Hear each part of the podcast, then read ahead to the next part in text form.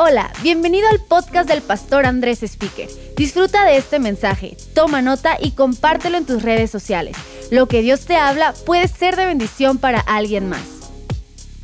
Hola a todos, bienvenidos de nuevo a Más Vida, a todos los campus Más Vida, a cada casa en donde están conectados. Gracias por estar con nosotros. Hoy estamos en la serie Las siete iglesias del Apocalipsis y estamos estudiando el día de hoy la iglesia en Pérgamo, qué interesante. Pues hoy he titulado mi mensaje Pérgamo, la iglesia monopoliteísta. Y no fue un accidente, así lo quiero decir. La iglesia monopoliteísta. Mono significa uno, poli muchos. Teísta, dioses. Entonces, he titulado mi mensaje así el día de hoy. No sé si alguien ha ido a, a Las Vegas alguna vez. Hace algunos años eh, un pastor en Las Vegas nos invitó a mí y a Kelly a predicar. Es la única vez que hemos, ido a Las Vegas eh, y fue de trabajo, no de vacaciones. Hubiera querido que fuera de vacaciones, pero era de trabajo, teníamos algo que hacer todos los días y tuvimos una tarde libre en Las Vegas, en esta, se llama Ciudad del Pecado. Y hay todo una calle en donde literal son kilómetros y kilómetros de, hoteles, de casinos, de centros de entretenimiento, lo que quieras, capillas para casarse. Ahora sí que hay para todo lo que quieras hacer o entretenerte o lo que sea. Y Kelly y yo estábamos discutiendo o pensando, a lo mejor vamos al Cirque du Soleil o vamos a escuchar a un cantante o a un comediante, algo como sano y saludable, pero también de entretenimiento. Y estábamos pensando, eran tantas las opciones que no nos decidimos nunca. Terminamos no haciendo nada más que caminando y solo viendo y como niños chiquitos, wow, wow, literal no hicimos nada, comimos nada más, cenamos ahí en nuestra tarde libre y se acabó. Porque eran demasiadas las opciones, ¿no? ¿No te pasa que vas de pronto al café y, y puedes pedir 30 mil variedades de ese mismo café con 20 diferentes tipos de leche y diferentes endulzantes y como que te quedas sin escoger qué quieres, ¿no? Pues en Pérgamo había una variedad enorme de centros o templos a diferentes dioses. Eh, Pérgamo no era conocida tanto por, su, por ser un puerto o un lugar económico, sino que era conocida por ser un centro religioso. Ahora, Pérgamo es la capital del reino de Pérgamo, que es actualmente hoy Turquía. Y en el 133 antes de Cristo, el rey Ataluz el II le entregó este dominio de Turquía, que era Pérgamo, a Roma y se conectó todo Roma. Y Pérgamo, incluso la palabra Pérgamo eh, eh, está conectado con la palabra pergamino, porque en Pérgamo se inventó el pergamino de los libros, ya no el rollo, sino el que es el pérgamo carta, que es el doblado para hacer libros. Ahí se inventó en Pérgamo. Incluso la segunda biblioteca del mundo antiguo más importante se encontraba en Pérgamo con más de 200 mil ejemplares de libros. En Pérgamo había un teatro helénico con capacidad para más de 10 mil personas el teatro más empinado como el Estadio Azteca de todo el mundo antiguo por tantos eh, lugares que tenía. Un lugar extraordinario y además de eso, lleno de un montón de diferentes templos de todas las deidades romanas y griegas. Podías hacer lo que quisieras en Pérgamo ir a una obra de teatro, a un entretenimiento, a comer, a aprender, a la biblioteca o cualquiera de los dioses que tú querías, como tipo Las Vegas. Podías ir al, templo del dios Zeus. Y el dios Zeus era como el dios de dioses. Eh, de la antigüedad, el rey de reyes, el, el, todopoderoso se le llamaba, el dios del trueno y del relámpago. Si tú necesitabas algo poderoso suceder en tu vida o a tu favor, ibas al templo de Zeus. Se encontraba también el templo de Dionisio, que era el, dios del vino y del desenfreno o de la fiesta. Entonces, si tú querías eh, emborracharte de esa manera, ibas con Dionisio. Y luego se encontraba el templo a Afrodita también, que es la diosa de la belleza y del placer y, y toda esta onda. Y si querías placer en ese tipo de, de manera, pues ibas ahí, encontrabas ahora sí que para el gusto que quisieras, hombres, mujeres, lo que fuera. De verdad, ahí había en, Afrodita, en el templo de Afrodita. Luego está el templo de Asclepio o Esculapio, le conocían los romanos, que es el, el templo de la sanidad, el dios de la sanidad.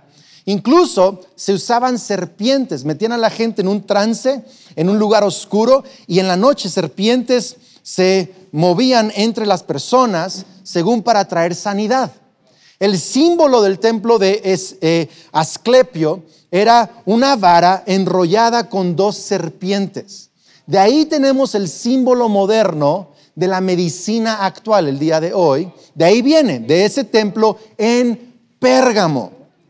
La diosa Demeter si querías prosperar en tus cosechas o en tus negocios, la diosa Atenea, si querías sabiduría o conocimiento, eh, eh, el templo del el emperador Trajano, si querías rendirle culto al gobernador, al César, al imperio romano. Es más, lo que quisieras hacer en Pérgamo había para tus gustos, para tu necesidad. Era todo un menú de cosas. Era una ciudad politeísta. En otras palabras, muchos dioses. Hay un Dios para esto, un Dios para esto, un Dios para esto, un Dios para esto, un Dios para esto. Y la manera en que ellos adoraban a sus dioses era dos principales, muchas, pero dos principales. Una es que llevaban sus alimentos o sus cosas y los sacrificaban delante del Dios y luego comían los alimentos porque creían que entonces la esencia del Dios en los alimentos les llenaría su cuerpo. Y luego también tendrían intimidad de relaciones. Sé que es fin de semana del niño, no voy a, dar detalles, pero tendrían intimidad con los siervos o siervas de ese templo como en entrega a ese Dios. Entonces eran las maneras que adoraban. Tú podías adorar al Dios que quisieras, recibir lo que tú quisieras, porque era una ciudad politeísta. Y es aquí donde llega el Evangelio, que es monoteísta. El cristianismo es una fe monoteísta. Creemos en un Dios, en un solo Dios, en tres personas, Dios Padre, Hijo y Espíritu Santo. Creemos en un solo mediador que es Cristo Jesús, nuestro Señor. Creemos en una sola palabra, escritura inspirada por Dios, que es la Biblia. Creemos en un solo día. Imagínate el reto entonces para los cristianos en Pérgamo. Creer totalmente distinto a lo de su ciudad. Y es ahí donde Jesús se presenta así. Apocalipsis 2.12. Escribe al ángel de la iglesia de Pérgamo. Esto dice el que tiene la aguda espada de dos filos. Qué tremendo que Jesús se presente así. ¿Qué es la aguda espada de dos filos? Pues Hebreos nos enseña, Hebreos 4:12. Y lo voy a explicar porque es sumamente interesante. Dice, ciertamente la palabra de Dios es viva y poderosa, más cortante que cualquier espada de dos filos. Penetra hasta lo más profundo, escucha, del alma y del espíritu, hasta la médula de los huesos y juzga entre los pensamientos y las intenciones del corazón. Ninguna cosa creada escapa a la vista de Dios. Todo está al descubierto, expuesto a los ojos de aquel a quien hemos de rendir cuentas. Quiero que veas esto. Él está diciendo así, yo soy la verdad y tengo la verdad, la solución para cada área de tu vida. No sé si lo leíste, pero dice ahí que Él traspasa el alma, el espíritu, los huesos, la médula, la coyuntura, llega al corazón y a los pensamientos. O sea que un Dios la verdad de Dios, no necesitas muchos dioses e ideologías, un Dios y una verdad es suficiente para cambiar tu corazón, para sanar tu cuerpo, sanar tu alma, sanar tus pensamientos, sanar tus emociones, lo que sea que tú necesites sabiduría, está en la palabra de Dios. Necesitas sanidad, las llagas de Cristo Jesús compraron nuestra sanidad. Necesitas salvación o perdón de algo, en Jesús hay perdón. Necesitas provisión, Él es Jehová Jiré, nuestro proveedor. ¿Qué necesitas? ¿Qué necesitas de parte de Dios? Necesitas eh, eh, eh, gracia para atravesar la prueba. Él es el Dios de gracia. Necesitas felicidad. Él te va a dar contentamiento en cualquier situación. Necesitas lo que sea que tú necesitas. Él puede tocar tu vida con eso. Y Él se presenta a nosotros de diferentes maneras, en diferentes etapas de nuestra vida.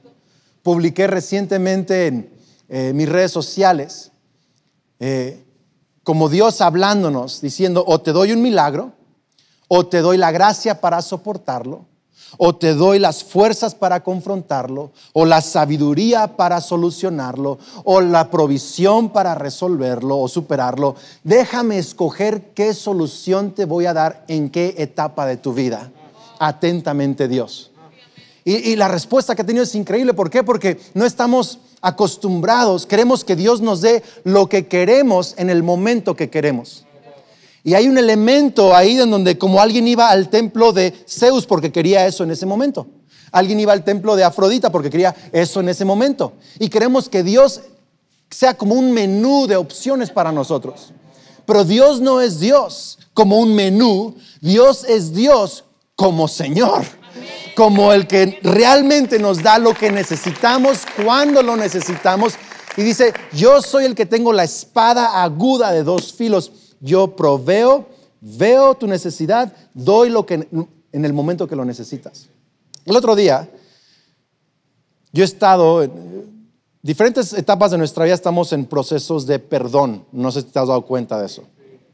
Pero los últimos meses me he encontrado de nuevo en un proceso de perdón, de perdonar a ciertas personas, que como que algo me, saltó los, últimos meses. Y cada que salgo a caminar estoy perdonando y bendiciendo a estas personas. Y el otro día le dije, Dios, ya llevo rato como perdón y, siento que todavía lo traigo atravesado. Necesito que, así le pedí, necesito que me ayudes a perdonar. Eso fue mi intención, es lo que necesito, que me ayudes a perdonar. y hablé ya claramente con Dios, estaba frustrado. Me dice, no necesitas perdonar. Tu problema no es el perdón ya, tu problema es la envidia. No, lo que quiero es que los saques de mi mente. Ya quiero perdonar y olvidar. No, no, es que no te voy a dar eso. Te estoy hablando de la sabiduría que tengo para ti ahorita. Y es que tienes envidia. Entonces Dios me estaba dando algo que no estaba pidiendo, pero que estaba necesitando. ¿Estamos acá? El que tiene la espada aguda de dos. Sé, si el problema está en tu corazón o en tu mente o en tu cuerpo o en tus intenciones y voy a proveerte lo que necesitas en el momento que lo necesitas. Jesús dice, yo soy todopoderoso, toda la provisión, toda la verdad está en mí. Qué increíble cómo se presenta Dios. Y luego Jesús les dice, verso 13, sé dónde vives, ahí donde Satanás tiene su trono.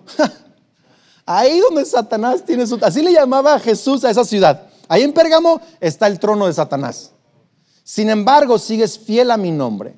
No renegaste tu fe en mí, ni siquiera en los días en que Antipas, Antipas fue el obispo de Pérgamo, Antipas, mi testigo fiel, sufrió la muerte en esa ciudad, o escucha, donde vive Satanás.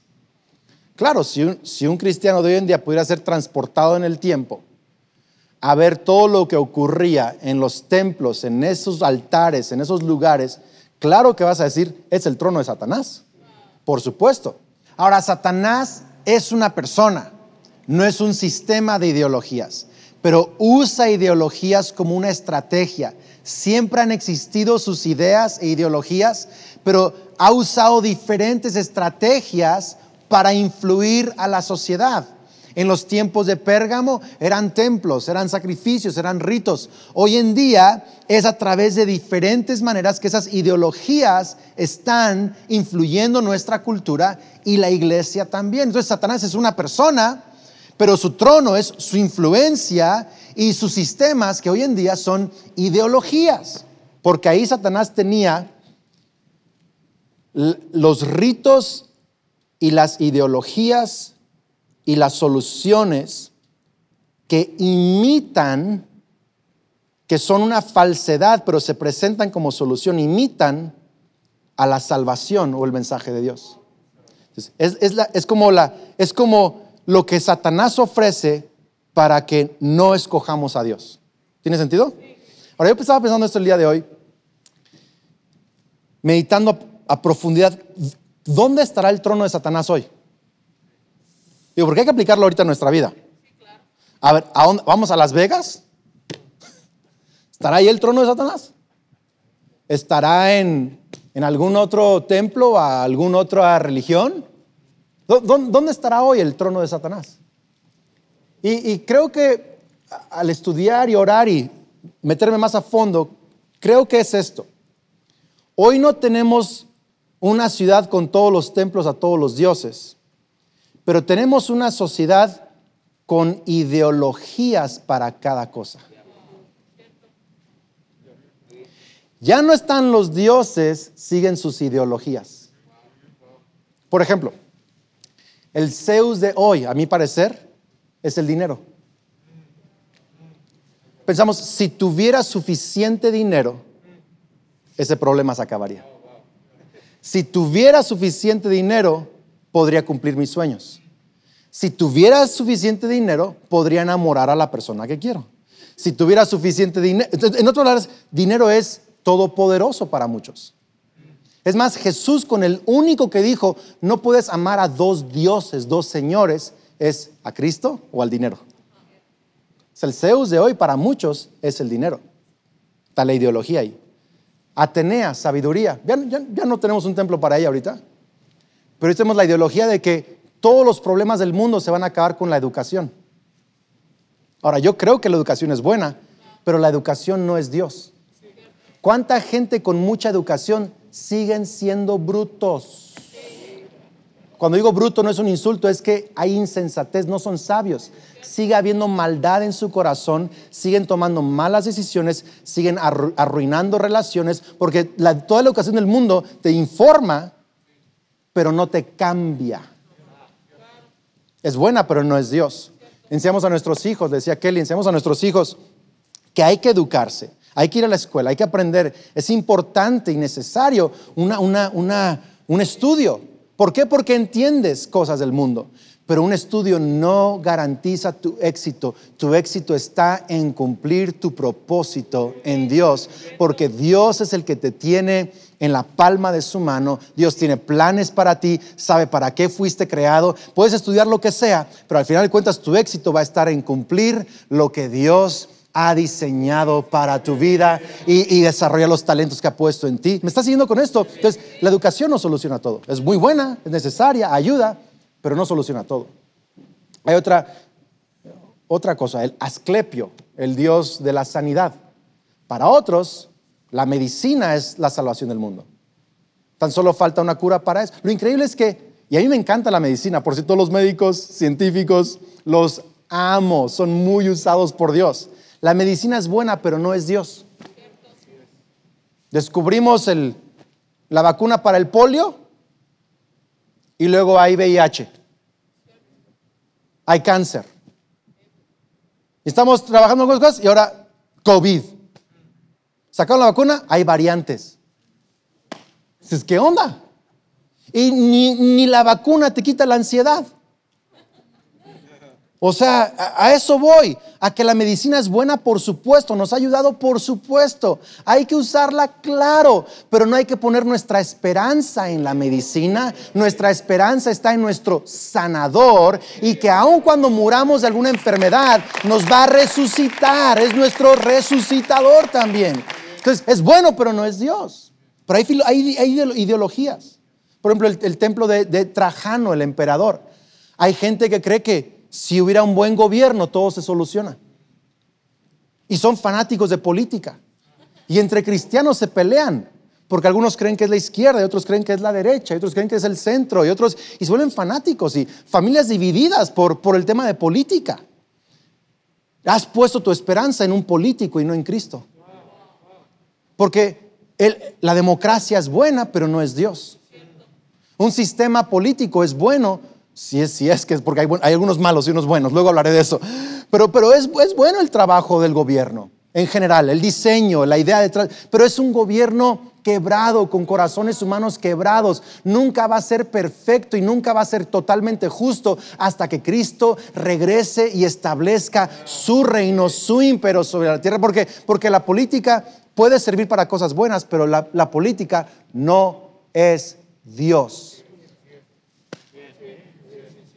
No es que si fuéramos todos socialistas, todo sería perfecto. No, socialismo no es Dios.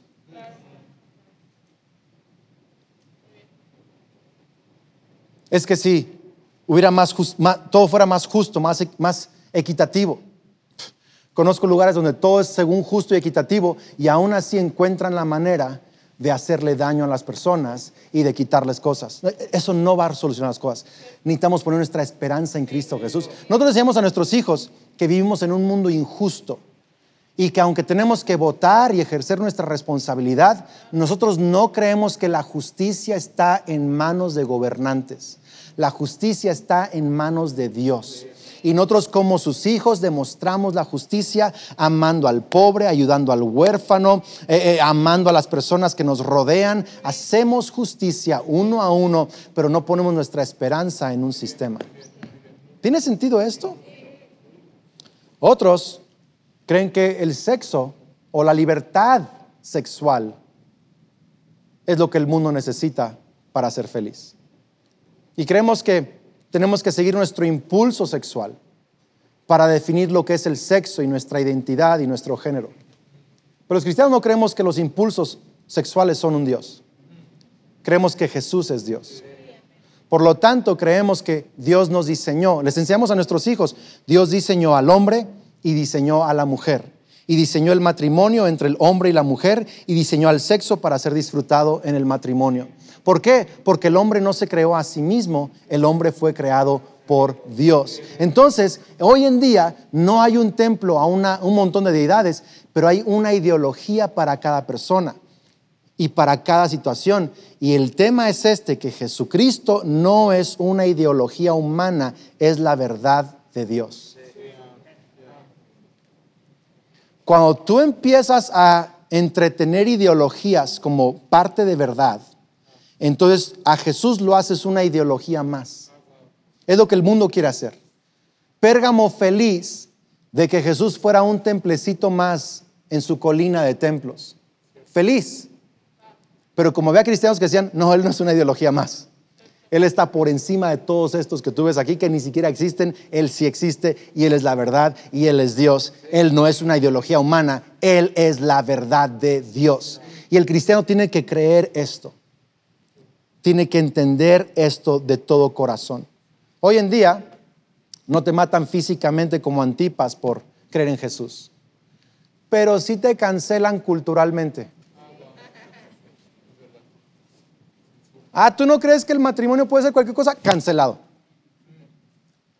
Ah, ¿tú no crees que esto? Cancelado. Todo cancelado.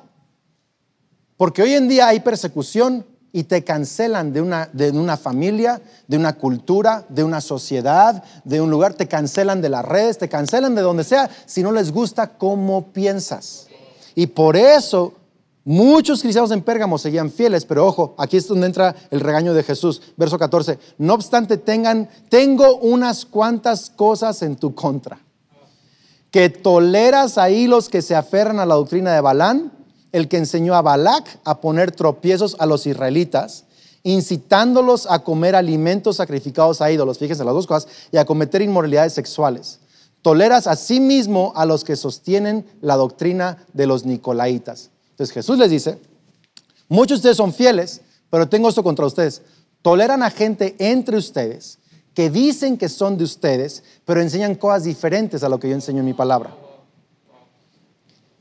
Y ese es el problema de la iglesia, que muchos se dicen cristianos, pero usan su cristianismo porque quieren lo mejor de, los dos mundos. Quieren la salvación y lo bonito de Jesús y llegar al cielo y eso, pero cuando una verdad en la Biblia no les acomoda, escogen otra ideología. Son cristianos que dicen, sí, sí, yo creo en la Biblia y creo en Dios, pero también creo en esto. Las dos cosas. Y Jesús le está diciendo, eso tengo contra ustedes, que toleran a la gente que ponen una ideología humana al mismo nivel de la verdad bíblica. Y Balán es un pseudoprofeta que encontró la manera de que aunque no podía maldecir al pueblo de Israel, aconsejó a Balac, el rey de Moab, a que con las mujeres moabitas sedujeran a los hombres de Israel, los sedujeran y los enseñaran a adorar a un dios llamado Baal Peor. ¿Cómo adoraban ellos? Fíjense, ¿y cómo adoraban en Pérgamo? ¿Si vieron la conexión o no? De las dos mismas maneras, con alimentos y con intimidad. ¿Sale? ¿Qué son los nicolaitas? Porque están conectadas las doctrinas. ¿Qué son los nicolaitas? Los nicolaitas son los que decían que lo que haces en el cuerpo no afecta tu alma.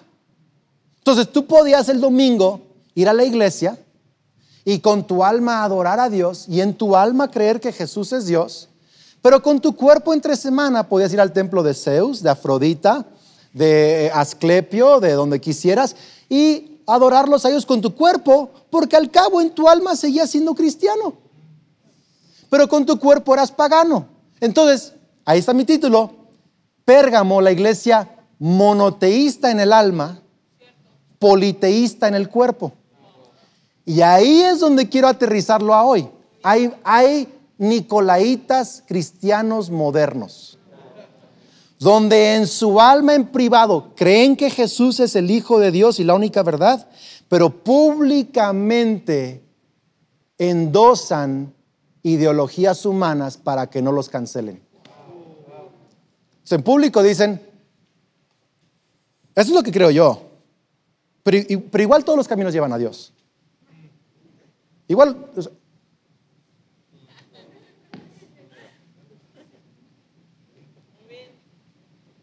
en privado decimos que creemos en Jesús, pero en público ponemos a Jesús al igual que los otros dioses. Eso es Nicolaita moderno que crees que eso no va a afectar tu cristiandad. Qué increíble. Qué increíble. Si algo quiero que te acuerdes el día de hoy, es de esto, quiero que lo anotes y ya voy a terminar con esto. Pero un cristiano, un cristiano confiesa lo que la Biblia enseña. Así de fácil. No solo cree, dije confiesa. Porque muchos creen lo que la Biblia enseña, no lo confiesan y no lo confiesan por temor a ser cancelados. Creen una cosa, confiesan otra. Pero un cristiano confiesa lo que la Biblia enseña. Confiesa lo que la Biblia enseña. Ahora dice Andrés, pero es que me cuesta mucho trabajo creer algunas cosas de la Biblia porque veo un chorro de cosas raras. O sea, hay ejemplos de un montón de cosas que no son muy cristianas. ¿Has leído el Antiguo Testamento? Sí, el tema es que la Biblia, escucha, la Biblia te muestra el fracaso humano, pero también te muestra el ideal divino. Cuando estés leyendo un pasaje de fracaso humano, no canceles el ideal divino. La Biblia es un todo, no es una parte y una parte, es toda una historia. Para entender los principios y los ideales de Dios, necesitas conocer toda la historia. Por eso hay maestros de la Biblia, porque es difícil conocer toda la historia si no te dedicas a eso todo el tiempo. Hola. La Biblia es como un rompecabezas de Dios, no humano, de Dios, que a través de las épocas le dio a diferentes humanos piececitas. Y si tú solo lees un pasaje y un fracaso humano, vas a ver una piececita de todo el rompecabezas. Necesitas la ley, los evangelios y las epístolas de los apóstoles y Apocalipsis y el Espíritu Santo para tener todo el cuadro completo. La Biblia es la verdad de Dios, tiene los principios de Dios y revela a Jesucristo como la única verdad en el cielo y en la tierra. Y un cristiano confiesa lo que la Biblia enseña. Por lo tanto, verso 16 dice, por lo tanto, arrepiéntete. De otra manera iré pronto para ti, a ti para pelear contra ellos con la espada que sale de mi boca. ¿A qué fuerte? Arrepiéntete. Cambia eso. Porque si no, voy a pelear contra ellos con la espada de mi boca. Ahora, yo estaba pensando mucho en esto, que si Jesús, su palabra, sale de su boca, es una espada de dos filos, ¿cómo se verá Jesús peleando con nosotros con la espada de su boca? Yo, me imagino así como... y así es como lo medité y estudié. Si en Hebreos dice que la espada de doble filo penetra las coyunturas, la médula, el corazón, los pensamientos, el alma, el espíritu. En otras palabras, está trabajando para cambiarte. Es como un bisturí de un cirujano. Por cierto, la palabra del bisturí, escalpuleto, algo así, viene de eh, Asclepio, el Dios. Interesante. Pero Jesús está con su bisturí trabajando en ti, confrontándote, sanándote, sacando el cáncer, bendiciéndote con su palabra, está trabajando. Pero cuando tú crees que su palabra es una ideología más, Él saca el bisturí y se convierte en una espada. Y te vas a encontrar toda tu vida peleando con lo que te pudo haber sanado. Y vas a, encontrar argumentos y cosas y toda la vida vas a querer debatir la palabra de Dios en lugar de, en lugar de que te cambie. Y lo que pasa es, que dice Romanos capítulo 1, que cuando tienes esa actitud de debatir la verdad de Dios, de ir en contra de Dios, llega el momento que te entrega a tu propio pensamiento. Le llama a una mente reprobada. Es lo que le pasó a Faraón, se le endureció el corazón. ¿Y qué es lo que pasa? Terminas viviendo las consecuencias terrenales y eternas de tu manera de pensar. Entonces, si crees que el gobierno es un Dios, que el gobierno te resucite cuando mueras. Si crees que la educación es Dios, que la educación salve a tu familia de la depresión. Hola. Si crees que la medicina es Dios, entonces que la medicina te haga vivir para siempre, que la medicina te quite el temor a morir. Y si algo solucionan en la tierra, cuando te mueras se acaban sus soluciones. Y quedarás con tu mente reprobada y con las consecuencias de pensar como piensas. Eso es Dios peleando contra ti con la espada. Qué tremendo. Temor de Dios, por lo tanto, no es temerle a lo que Dios te pueda hacer. Es tenerle miedo a que deje de trabajar en tu vida a que deje de influirte, de amarte, de ayudarte a pensar diferente, de sanarte, de proveerte. Yo le tengo temor a Dios, no, no por el miedo que me pueda hacer, sino el miedo de vivir sin Él. Por eso Jesús dijo, ¿por qué me has abandonado? Lo peor que le puede pasar a un ser humano es creer que está bien y Dios ya no está con él. Porque eres tu única respuesta y el mundo es tu única solución y esto se va a acabar. Y verso 17 termina diciendo, el que tenga oídos, que oiga lo que el Espíritu dice a las iglesias. Mi pregunta para ti es, ¿qué te está hablando el Espíritu Santo? ¿Hay algo en tu vida que tú dices, lo creo, pero confieso otra cosa? ¿Para que mis amigos no me cancelen? ¿Para que mi familia no me cancele? ¿Para que mis negocios no me cancelen? Y, y te da miedo de confesar. Ahora, yo creo que podemos confesar de una manera que no es condenatoria pero que sí es clara. Yo no voy a disculparme de creer lo que creo y de enseñar lo que la Biblia enseña. No voy a disculparme. Tampoco lo voy a hacer dando bibliazos a la gente. Lo voy a hacer con amor, con gracia y ser amigo incluso de gente que piensa diferente a mí. Pero no voy a tolerar que a Jesús se le reduzca a una ideología. Siempre voy a poner a Jesús como la verdad. Entonces, ¿a ti en qué te está confrontando Dios aquí? ¿Hay una práctica en tu vida que no está acorde a la palabra de Dios? ¿Qué te está hablando el Espíritu Santo? Dice, al que salga vencedor le daré del maná escondido y le daré también una piedrecita blanca en la que está escrito un nombre nuevo que solo conoce el que lo recibe. Ah, el, maná escondido, o el maná escondido, ah, eh, es el que estaba, que descendía del cielo en el desierto para alimentar a los israelitas. Pusieron una porción en el arca del pacto que solo podía ver Dios y el sumo sacerdote. Y Jesús dijo, yo soy el maná del cielo en Juan 6. Yo soy el pan de vida, el pan que desciende del cielo, está diciendo. Entonces, Jesús, una relación con Jesús, una revelación de Jesús, dice, el maná escondido. Hay cosas que Jesús va a tratar contigo de una manera tan especial que solo tú y Jesús entienden. Y él dice, así como yo le mostré cosas extraordinarias al sumo sacerdote entre él y yo, hay una historia que entre tú y yo vamos a contar, única, que solo tú vas a, conocer en tu camino conmigo. Pero necesitas verme no como una ideología más, sino seguir confesándome como la verdad para tener esa clase de relación conmigo. Y luego la piedrecita blanca, nadie realmente sabe, si hay un teólogo que te dice, esto es la piedrecita blanca, eh, no es cierto, hay muchas teorías. Eh, te voy a decir cuál es la que más me gusta. Hay muchas, pero es igual la, que más me gusta. En aquel entonces, eh, algunas invitaciones al palacio del rey se escribían en unas piedras blancas y se, algunos dicen que se escribía el símbolo del rey y el nombre de la persona. ¿Y qué era tu invitación? No podía ser copiada, no podía ser imitada, era única.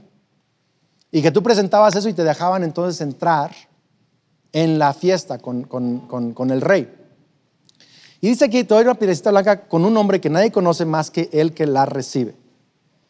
Y de nuevo tiene que ver con, esta manera única de Dios vernos y tratarnos. Y ven como Jesús le dijo a, Simón, ya no serás Simón, ahora serás Pedro. Y le dio un nombre a él, único, específico. y yo creo esto, creo que, creo que tienes un nombre en el cielo. Y creo que hay una invitación con tu nombre. Y creo que si sigues fiel a Cristo Jesús, Él te va a recibir en la eternidad. Y Él te va a abrazar y te va a decir, bien hecho, buen siervo fiel, entra en el gozo de tu Señor. Jesús no es una ideología humana. Jesús es la verdad de Dios. Señor, te damos gracias por tu palabra. Gracias por lo que nos has hablado, enseñado, confrontado el día de hoy. Te pedimos, Señor, que tu Espíritu Santo nos hable a cada uno lo que necesitas hablarnos. Y también, Señor, yo te pido en el nombre de Cristo Jesús, nos unimos a la oración del Ministerio de Preciosa Sangre en Pérgamo, que tú levantes evangelistas, misioneros, pastores en esa ciudad, dispuestos a declarar la verdad de Cristo Jesús. Y te pido que levantes en esta generación, en la iglesia, cristianos que proclaman y confiesan con fe, con amor también y con pasión también, pero con fe y convicción la verdad de Jesús. Pon tu mano sobre tu corazón en todos los lugares, todos los campus, en cada casa. Quiero que todo el mundo haga esta oración, aunque sea si es por primera vez. Quiero dirigirte en esta oración de fe. Di conmigo, Señor Jesús, creo y confieso que eres el Hijo de Dios, que me amas, que moriste por mí en la cruz y resucitaste para darme salvación. Me arrepiento de mis pecados, recibo tu perdón, lléname con tu Espíritu Santo y a partir de hoy creo que soy un hijo de Dios, una hija de Dios y tengo vida eterna y me darás una piedra blanca, una invitación con mi nombre y me recibirás en tu gloria. En el nombre de Cristo Jesús. Amén. Amén. Próximo fin de semana tenemos una reunión increíble, también más vida, va haciendo planes, pero no te desconectes. Si hoy hiciste esta oración conmigo por primera vez, la oración de fe al final que hice, quiero que te quedes conectado Vamos a darte instrucciones cuál es tu próximo paso porque queremos ayudarte en tu relación con Dios. Dios te bendiga. Bienvenidos a Más Vida. Esperamos que este mensaje te ayude en tu caminar. No olvides suscribirte.